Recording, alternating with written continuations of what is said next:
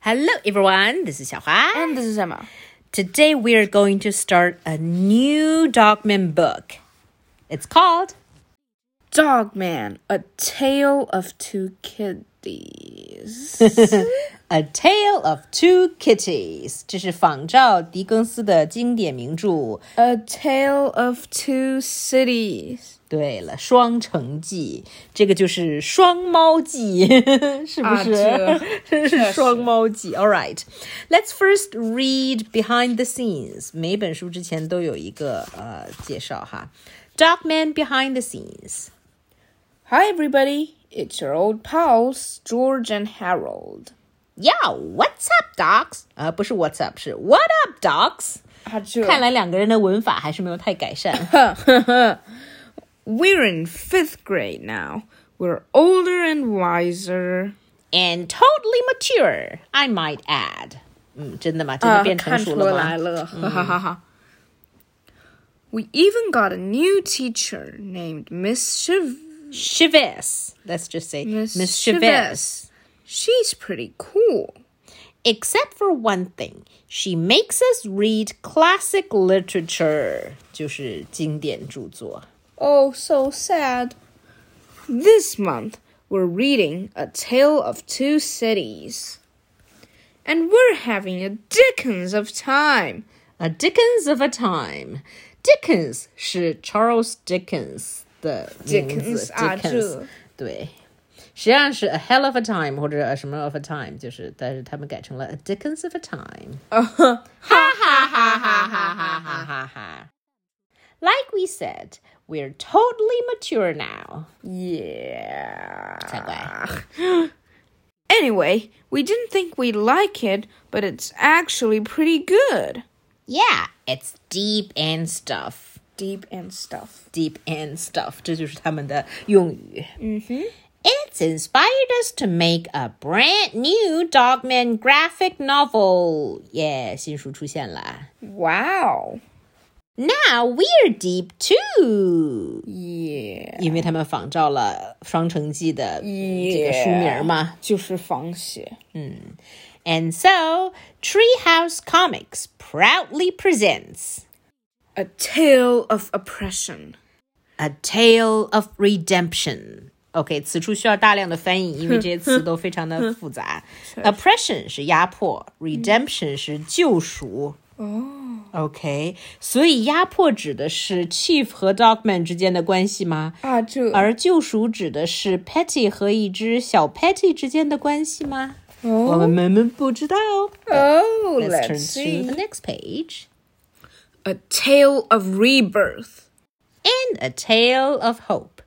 Rebirth 重生，难道指的是那条叫做 Flippy 的坏坏的鱼的重生吗？哦，那条坏鱼它要回来了。而 hope 哦，看到了 Dogman 抱着那只小小猫。嗯哼，A tale of two Two kitties. kitties. But first. A recap of our story thus far. 嗯，that's far 就是 so far 的意思哈。好，所以下面是前情提要。Dogman super recap，呃，语法并没有精进，I mean 拼写并没有精进。They were the best of cops。 They were the worst of cops. By the way，这是仿写了《双城记》的开头。 It was the best of, of times. times. It was the, the worst of times. 好吧，所以 best of cops 指的是 dog man 的前身，这个 man and dog 在 chase thief，他们兢兢业业的抓小偷。嗯哼，worst of cops 指的是这两一人一狗在那里偷懒儿。沙发上睡觉摸鱼。是的。It was a time of cowardice. Ha ha! It was an era of bravery. 所以 time of cowardice 指的是什么呢？Patty 拿了一个 bomb，而 bravery 指的是呃 man and dog 要拆除这个 bomb。十分的有道理。 It was a moment of melancholy. Kaboom! It was an hour of worrisomeness. Wee woo, wee woo, wee woo. 我觉得我们有必要把它用正常的那个前情提要式来翻译一下。于是炸弹爆炸了，kaboom！于是非常的 melancholy 忧伤。嗯哼，然后救护车来把人伤员运到了医院，大家都很 worrying，所以是 worrisomeness。It was a day of despair. Oh no! The cop's head is dying, and the dog's body is dying. It was an epoch of inspiration. I know! Let's sew the dog's head onto the cop's body. Hooray! Yay! OK, epoch 就是 era，就是时代的意思哈。也许，嗯，It was a procedure of precariousness. Precariousness 意思就是非常危险的。A procedure of precariousness 就是这是一个非常危险的过程。OK, the surgery meaning. It was a surgery of success. Hooray for a dog man! 耶！所以 surgery 手术取得了成功，Dogman 诞生啦。 Yep. Next page. There was a cop with a dog's head on the cold streets of a savage city. There was a cat with a wicked heart, enchained in kitty custody. Rats. Mm-hmm. and so begins our tale of mirth and woe. It ain't easy being deep and mature.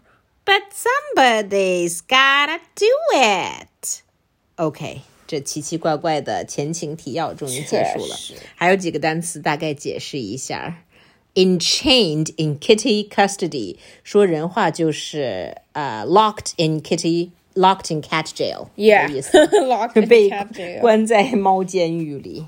然后，A Tale of Mirth and Woe 基本上就是 A Tale of Joy and Sadness，嗯 Okay. 就是这个意思。All right，所以这两个 mature 的作者写出了这样一个奇奇怪怪的开头之后，让我们马上进入第一章。 Oh yeah.